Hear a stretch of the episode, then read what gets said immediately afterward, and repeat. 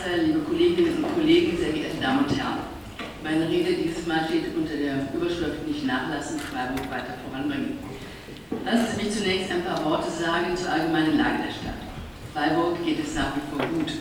Eine kleine Großstadt in wunderbarer Landschaft am Südwestzipfel des Landes entwickelt sich dynamisch, aber nachhaltig. Motor der Entwicklung sind die Universität und die vielfältigen Forschungseinrichtungen, die Studien- und Arbeitsplätze für junge Menschen, der Gesundheitssektor, angeführt von der Universitätsklinik, in die grün-schwarze Landesregierung beträchtlich investiert und die Tourismusbranche, für die das neue Tourismuskonzept nachhaltige Ziele formuliert hat. Was den Tourismus angeht, haben wir uns dem Ziel der Entschleunigung verpflichtet. Die Attraktivität der Stadt führt allerdings auch dazu, dass die Bevölkerung neben dem Wachstum aus sich heraus, etwa durch steigende Geburtenzahlen oder eine höhere Lebenserwartung, auch durch Zuzug wächst. Womit schon das größte Problem der Stadt benannt ist, dessen Lösung wir jetzt nicht erst seit vorgestern, sondern schon seit vielen Jahren verstanden haben. Die Nachfrage nach Wohnraum für die seit jeher wachsende Stadt zu decken, vor allem nach bezahlbarem Wohnraum für Menschen mit kleinen und mittleren Einkommen. An der Eröffnung der neuen Straßenbahnlinie über den Bottegring haben wir gesehen, wie viele Jahre große Schritte der Stadtentwicklung benötigen und dass wir alle sozusagen auf den Schultern unserer Vorgängerinnen stehen. Dass Oberbürgermeister Horn äh, ein neues Projekt nach dem anderen eröffnen kann, liegt in der guten und vorausschauenden Stadtpolitik unter seinen Vorgängern Dr. Salomon und Dr. Böhme. Der Bau der neuen Straßenbahnlinie und die Erweiterung der Innenstadt nach Westen zum Bahnhof hin wird in diesem Hause nämlich schon seit mehr als 25 Jahren diskutiert. Und auch der Bau des Stadttunnels kommt langsam in die entscheidende Phase. Wir Grünen werden alles dafür tun, dass die Stadt durch diesen Tunnel oberirdisch vom Verkehr entlastet wird und dass dort dann tatsächlich ein Dreisamboulevard entsteht. Nach dem Bürgerentscheid im Februar steht zudem fest, dass der neue Stadtteil Diefenbach kommt. Es ist an uns, die der Bürgerschaft gegebenen Versprechen umzusetzen, dass dieser Stadtteil klimaneutral wird, wenn möglich sogar mit positiver Energiebilanz und dass vor allen Dingen bezahlbarer Wohnraum entsteht. Ziel sind bekanntlich mindestens 50 Prozent geförderte Mietwohnungen. Und nicht zuletzt wollen wir eine Stadt für alle sein. Von der Unterbringung von Wohnungslosen, der Integration von Geflüchteten, der Schulsozialarbeit und der Unterstützung für Menschen mit Handicap bis zu den großen Anstrengungen, bezahlbaren Wohnraum für Familien und Menschen mit geringem Einkommen zur Verfügung zu stellen. Soziale Teilhabe ist und bleibt ein Kernanliegen auch der grünen Gemeinderatsfraktion. Gut, auch wenn es hier und da klemmt und manche Wünsche offen bleiben, beurteile ich die Entwicklung der Stadt grundsätzlich positiv. Ich komme zur Bewertung des Haushaltes. Unter Führung von Oberbürgermeister Dr. Salomon und Finanzbürgermeister Neidig war es gelungen, seit 2006 trotz hoher Investitionen in Schule, Kitas und Infrastruktur 180 Millionen Euro Schulden abzubauen. Bereits der letzte Doppelhaushalt war schon auf Kante genäht und sah die Aufnahme neuer Schulden für die Vielfalt von Investitionsvorhaben. Erneut handelt es sich auch jetzt wieder um einen Investitionshaushalt. Der Ergebnishaushalt erwirtschaftet zwar die Abschreibung und darüber hinaus ein ordentliches Plus von fast 100 Millionen Euro. Das reicht aber nicht aus, um die im Plan vorgesehenen Ausgaben von 237 Millionen Euro, mittlerweile angestiegen wohl auf etwa 258 Millionen zu finanzieren. Etwa die Sanierung der Adolf-Eichmann-Schule, Maßnahmen zur Digitalisierung, Ausbau der. Georgen, Sanierung des Hauses der Jugend und, und, und. Erneut sieht der Doppelhaushalt deshalb eine Erhöhung der Schulden um 70 Millionen vor. Das mag in Zeiten mit Niedrigzinsen zu rechtfertigen sein, wird aber kaum so weitergehen. Trotzdem gab es dann in der zweiten Lesung eine Fülle von Korrekturen des Haushalts durch den Hauptausschuss, was zu einigen aufgeregten Kommentaren führte. Dabei ist auch den Mitgliedern dieses Hauses durchaus bewusst, dass es keine direkte Kausalität zwischen durchgesetzten Haushaltsanträgen und Wählerstimmen, Wählerinnenstimmen bei den Haushaltsberatungen hat es sich diesmal um einen ungesteuerten Prozess gehandelt. Dass von über 480 Anträgen, die sich zum größten Teil auch noch überschneiden, eine erkleckliche Anzahl durchkommen würde, war zu erwarten. Dann in zweiter Lesung die Mitglieder des Hauptausschusses teilweise schon drohen, zur Haushaltsdisziplin zu ermahnen, ist, mit Herrn Lauf, Herr Oberbürgermeister, etwas naiv auf jeden Fall was zu Den eigentlichen Grund für das Ausgabenverhalten des Gemeinderates sehe ich in der Haltung der Verwaltungsspitze selbst. Von dort aus kommen seit Monaten widersprüchliche Botschaften. Einerseits warnt Finanz- und Bürgermeister Breiter immer wieder vor einer angeblich bedrohlichen Haushaltslage Die spiegelt sich hingegen kaum im Ausgabenverhalten wider. Ämter werden geteilt bzw. neu geschaffen. Stabstellen und ein neues Referat für bezahlbares Wohnen mit den entsprechenden Personalmehrungen eingerichtet. Das Enus Loco-Zentrum im Rottinghaus, das ja alle wollen, wird zugesagt, ohne dass die Umbaukosten in Millionenhöhe, Stichwort Brandschutz, und die Kosten des laufenden Betriebs überhaupt zum Thema werden. Dass die Sanierung des Augustinermuseums verschoben werden muss und man die frei werdenden Gelder jetzt eleganterweise zum Nutzes könnte, war zum Zeitpunkt der Entscheidung noch nicht bekannt. Und spätestens beim nächsten Doppelhaushalt steht das Museum ja wieder an. Der Neubau der Staudinger Schule mit rund 110 Millionen Euro wird kurzerhand in einen Eigenbetrieb gepackt. Der Beginn einer ratenweisen Abfinanzierung taucht dann erst über die Änderungsliste der Verwaltung auf. Auch ein Verkauf des alten Stadtarchivgebäudes soll vermieden werden, dass dieser jedoch als Baustein für die Finanzierung des Neubaus an der neuen Messe eingeplant war, geht unter.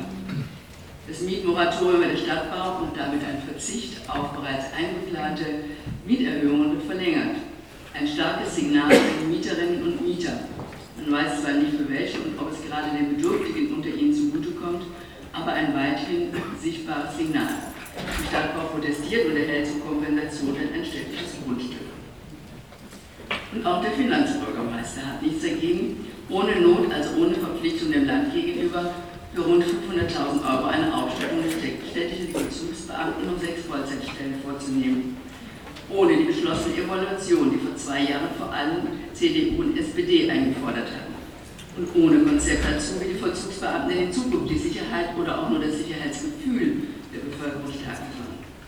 Wie bislang Straßenmusikanten und Wohnungslose kontrollieren oder Radfahrerinnen in der Fußgängerzone vom Rad holen und ermahnen. Kann ich bestätigen, ich wurde zweimal ermahnt. Jetzt dann für den Ordnungsbürgermeister auf Hox und Fest patrouilliert. Also jetzt dann für den Ordnungsbürgermeister auf Hox und Fest patrouilliert.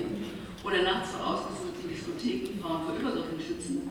In den Stadtteilen präsent sein oder doch lieber auf dem Augustinerplatz für Sauberkeit und Nacht besorgen auch als sich im nicht beschließenden Sportausschuss eine Mehrheit für den Bau einer neuen Eishalle abzeichnet, hat das den Finanz- und Sportbürgermeister nicht zu mahnendem Widerspruch animiert, sondern dazu, in die Änderungsliste der Verwaltung erleichtert eine Planungsrate einzustellen für dieses, vermutlich jedenfalls, auch von ihm favorisierte Lieblingsprojekt. Und zusätzlich eine Ausschöpfung des Zuschusses an den EHC von jährlich 150.000 Euro, wobei unklar bleibt, woher die 20 bis 30 Millionen für einen Neubau kommen sollen. Ich will nicht falsch verstanden werden. Selbstverständlich sind das, bis auf die Aufstockung des Ordnungsdienstes natürlich, alles Projekte, die auch den Grünen begrüßt wurden. Nur ist es dann Sache des Gemeinderates, Spardisziplin zu üben und für einen ausgeglichenen Haushalt zu sorgen. Und falls sich übrigens auch bei solchen Luftnummern die mahnende Stimme der Badischen Zeitung gewesen ist, die an den Finger in kleinste Wunden legt, aber offenbar nicht die Courage hatte, das lockere Ausgabenverhalten der Verwaltung unter die Lupe zu nehmen. Ich rate dennoch zur Gelassenheit. Bei einem Haushaltsvolumen von einer Milliarde pro Haushaltsjahr ist eine Erhöhung von sechs oder acht Millionen für beide Haushaltsjahre insgesamt nicht der Untergang des Abendlandes. Und in den allermeisten Fällen hat der Gemeinderat sehr gut daran getan, Vorzunehmen. Wir werden im Herbst mit dem neuen Gemeinderat in Ruhe über eine Priorisierung der beschlossenen Vorhaben sprechen.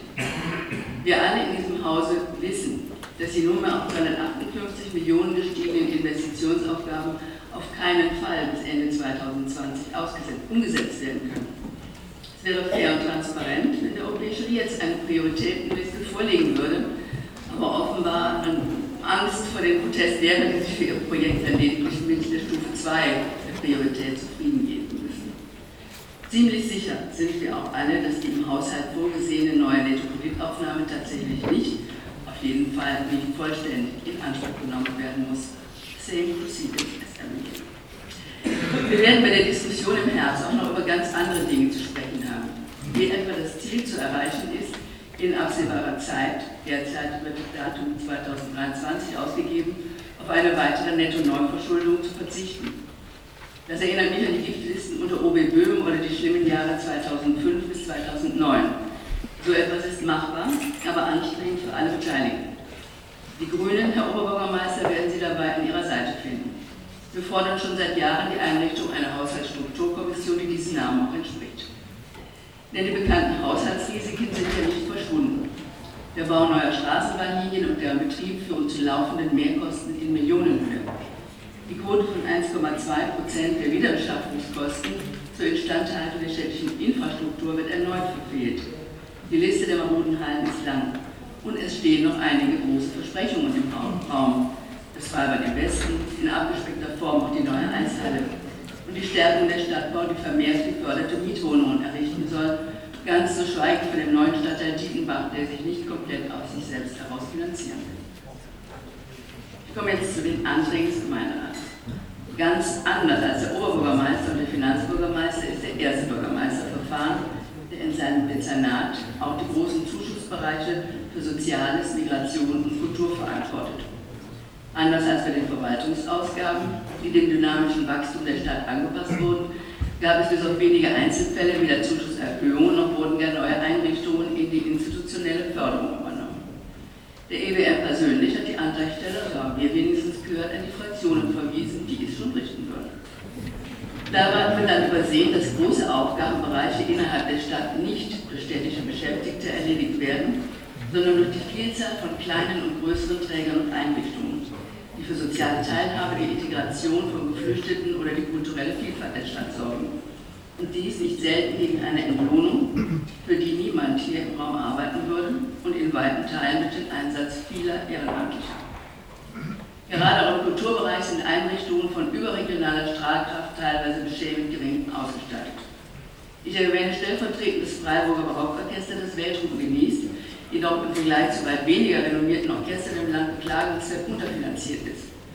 Aus diesem Grund war es gut, dass die CDU hierzu den höchsten Haushaltsantrag im Kulturbereich vorgelegt und beherzt eine Erhöhung der städtischen Förderung auf jährlich 600.000 Euro beantragt hat, was dann auch die Hilfe der Grünen durchgesetzt worden ist. Der Gemeinderat verteilt keine Geschenke.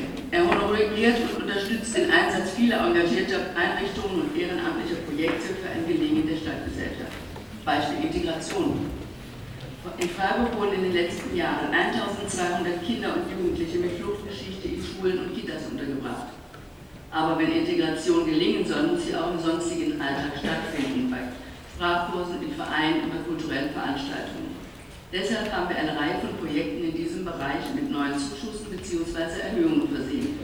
Beispielsweise den Verein Südwind, wo Integrationskurse, Hausaufgabenhilfe äh, Beratung und Kulturarbeit geleistet werden oder den Verein Bildung für alle, wo 70 Ehrenamtliche 420 Schülerinnen und Schüler unterrichten.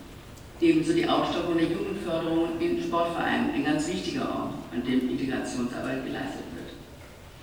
Wir freuen uns sehr, dass unser Antrag auf Ausweisung, Ausweitung der durchgängigen Sprachbildung mit jährlich 500.000 Euro angenommen worden ist. Sprache ist Schlüssel zur Bildungsteilhabe. Die erfolgreiche Zusammenarbeit der Kitas und Grundschulen in Landwasser und Zeringen soll neben Weingarten auch auf die Stadtteile Brücken, Barum und Hasler ausgedehnt werden. Dieses Geld ist gut.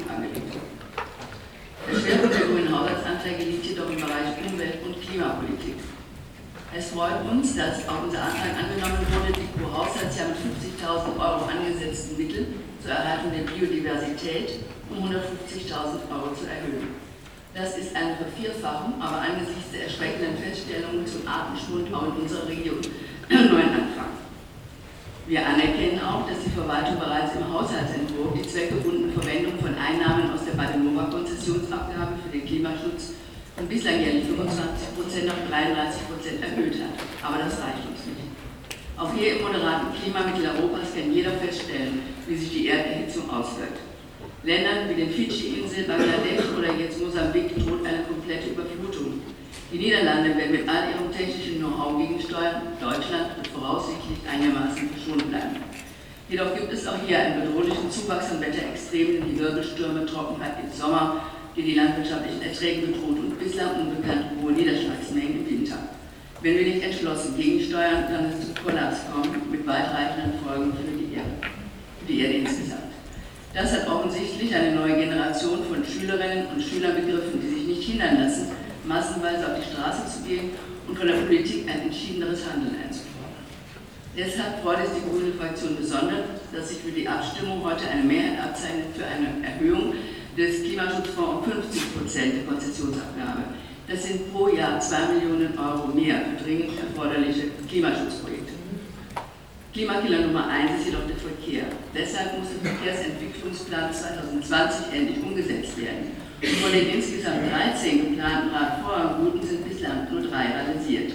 Deshalb hoffen wir auf eine Mehrheit für unseren Antrag, die Investitionen für den Radverkehr ab 2020 um 600.000 auf insgesamt 1,8 Millionen jährlich zu erhöhen. Aber das wird nicht ausreichen, um den Autoverkehr nennenswert zu reduzieren.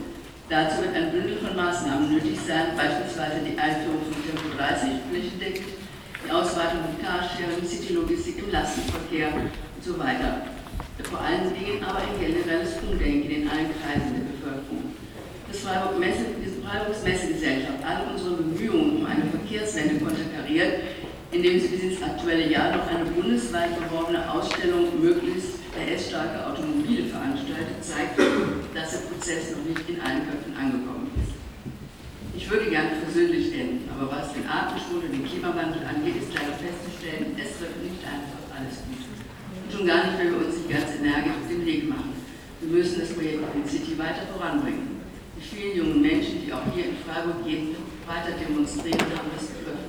Wir sind für uns Grüne Bestätigung und mahnender Auftritt. Auftritt.